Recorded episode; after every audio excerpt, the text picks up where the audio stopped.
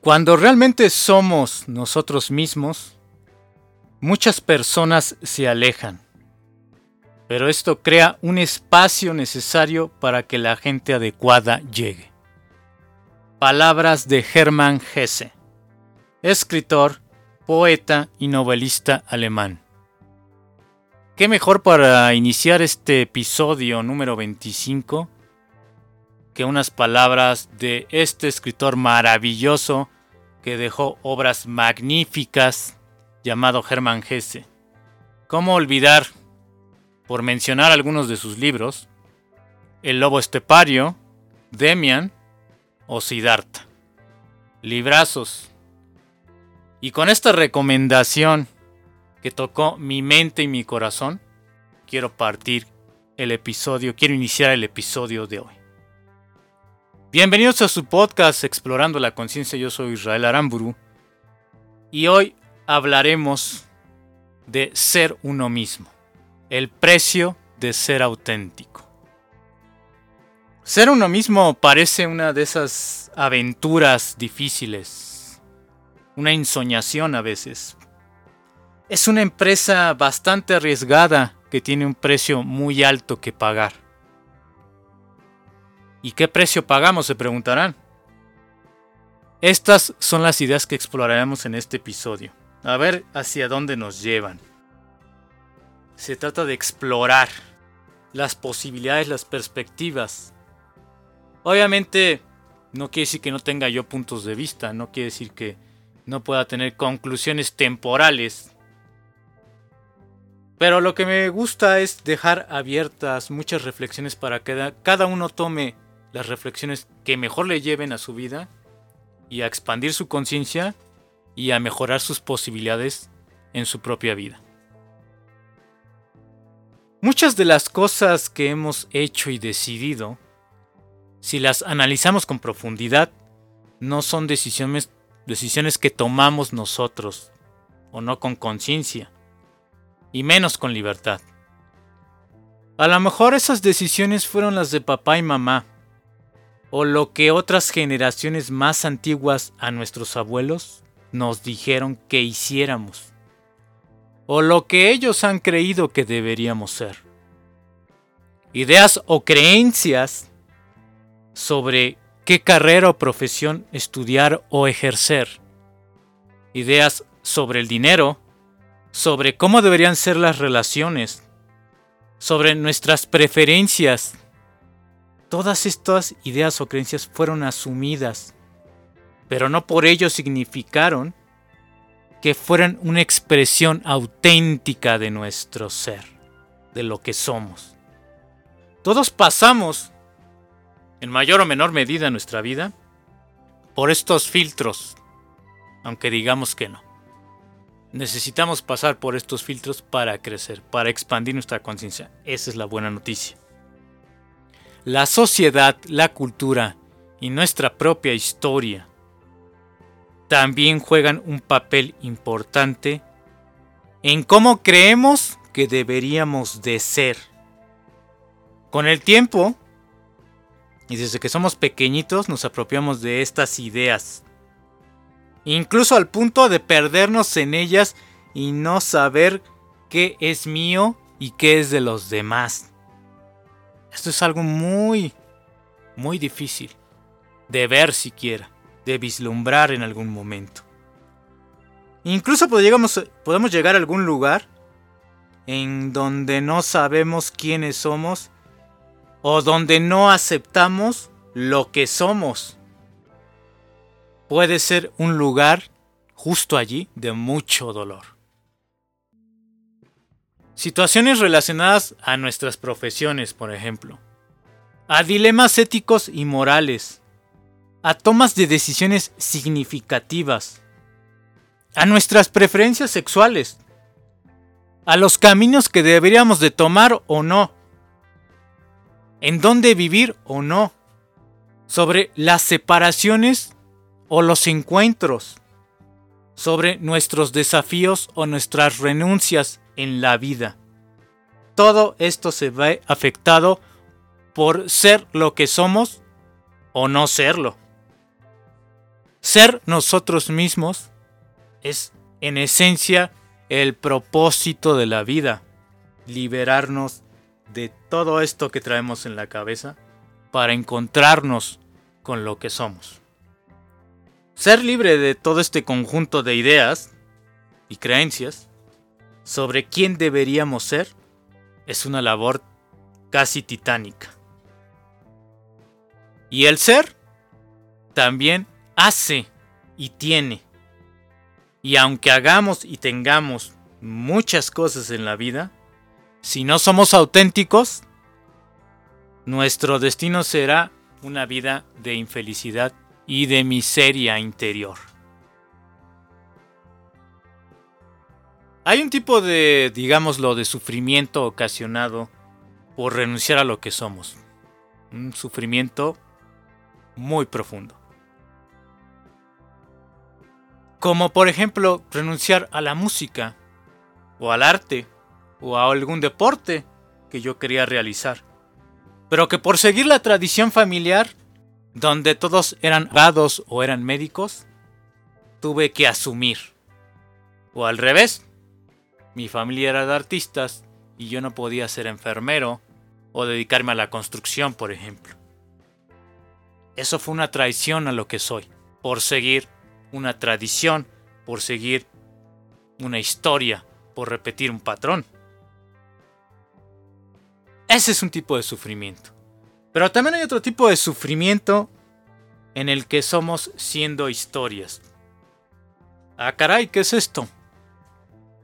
Me refiero a no reconocer los dolores, los episodios y las experiencias que vivimos y que significamos como un trauma.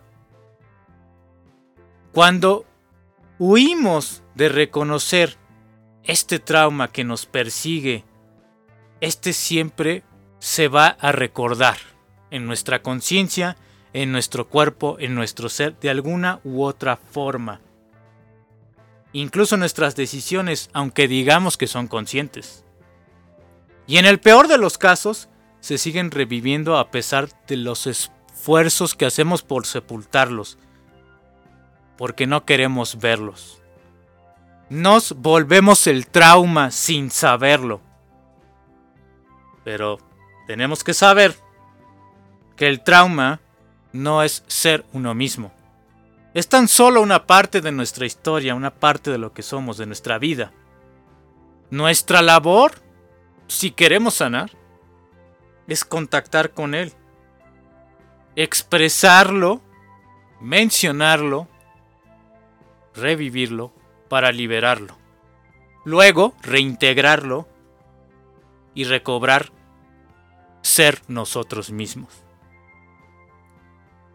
Del trauma hablaremos más específicamente en otro episodio muy cercano.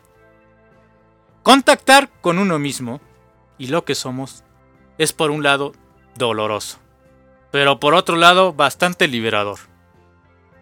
En este sentido, ser auténtico es reconocer lo que somos, lo que nos daña, pero a su vez es saber qué es aquello que nos mueve, que nos motiva, que nos gusta, que nos inspira.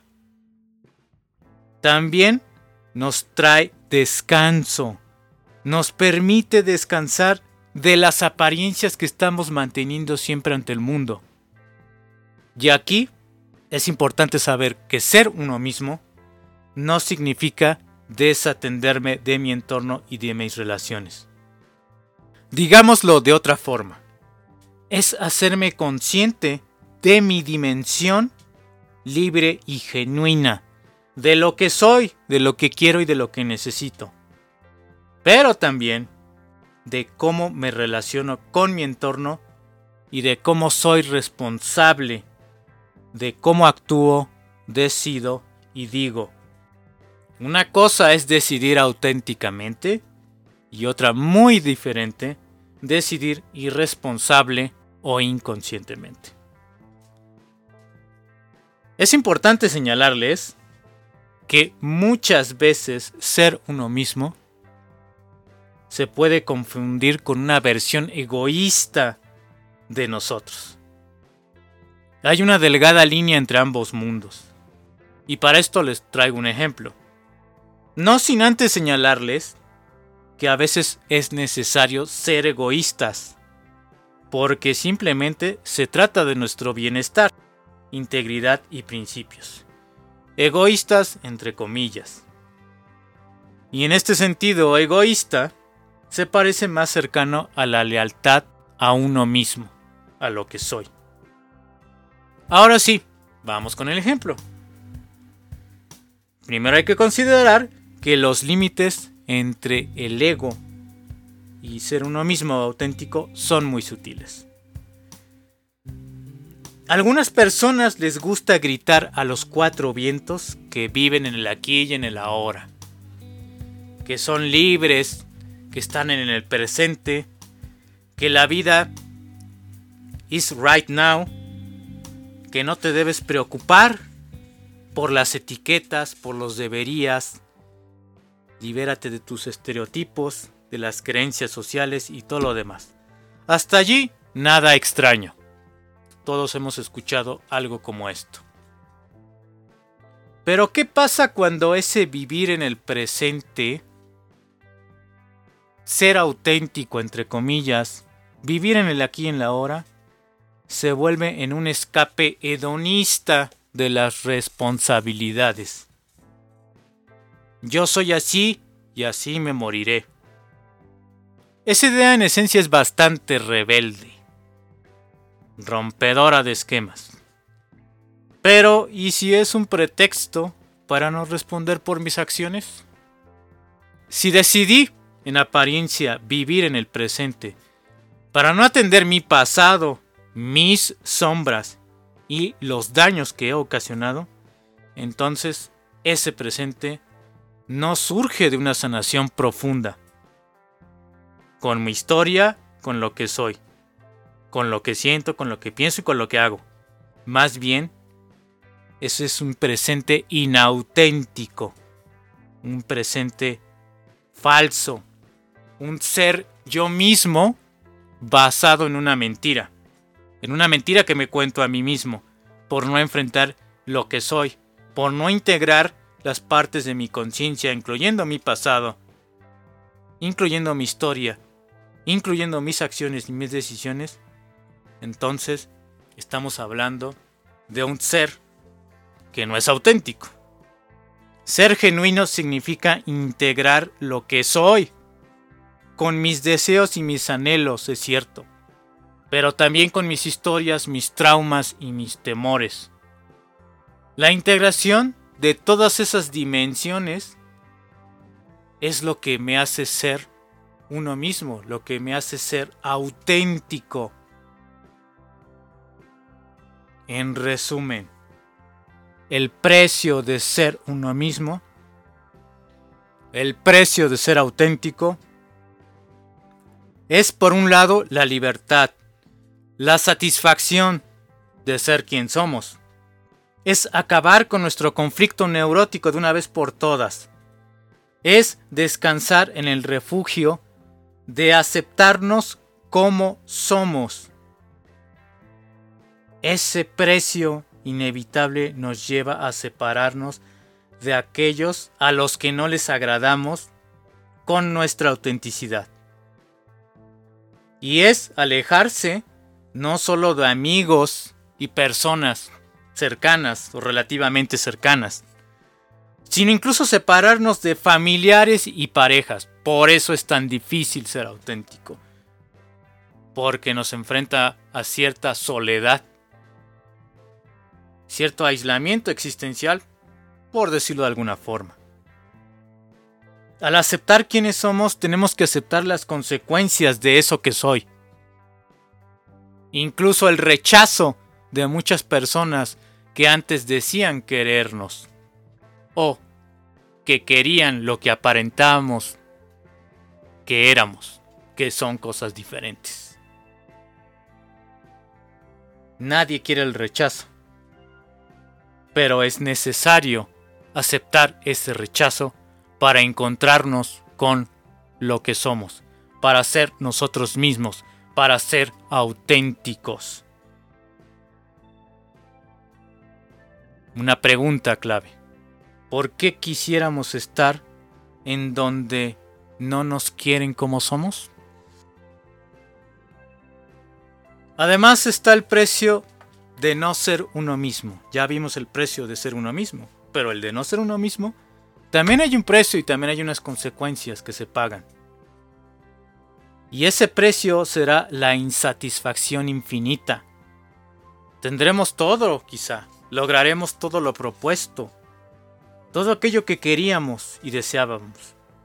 Y aún así nos sentiremos incómodos, tristes, fastidiados, tensos, insatisfechos por la apariencia que sostenemos ante el mundo y ante toda situación.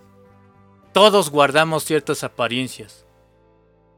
Necesitamos mantener ciertas máscaras para relacionarnos con el mundo. Pero una cosa es identificarte con la máscara, con la apariencia, y otra cosa, identificar que esa máscara no te define. Esa máscara no es tú mismo. Esa máscara no es tu ser auténtico. La pregunta es, ¿quieres mantener esa máscara? ¿O buscar una forma sana de interactuar con el mundo desde el reconocimiento y el aprecio de quién y qué eres y cómo eres? Una frase final. Quien no encaja en el mundo está siempre cerca de encontrarse a sí mismo. Nuevamente, palabras de Hermann Hesse. Este fue el episodio número 25. En esta ocasión no hay conscient tips. Los conscient tips están implícitos en las preguntas que hice durante todo el episodio. Porque recuerden que los conscient tips son tips para generar conciencia con esa conciencia podemos tomar decisiones diferentes que nos acerquen a ser quien somos, ser más auténticos, más libres. Ya saben, pueden acompañarme en redes, siguiéndome, regalándome un like, compartiendo este material, dejándome comentarios, sugerencias de temas. Y pues nos vemos en el siguiente episodio de su podcast Explorando la Conciencia. Saludos.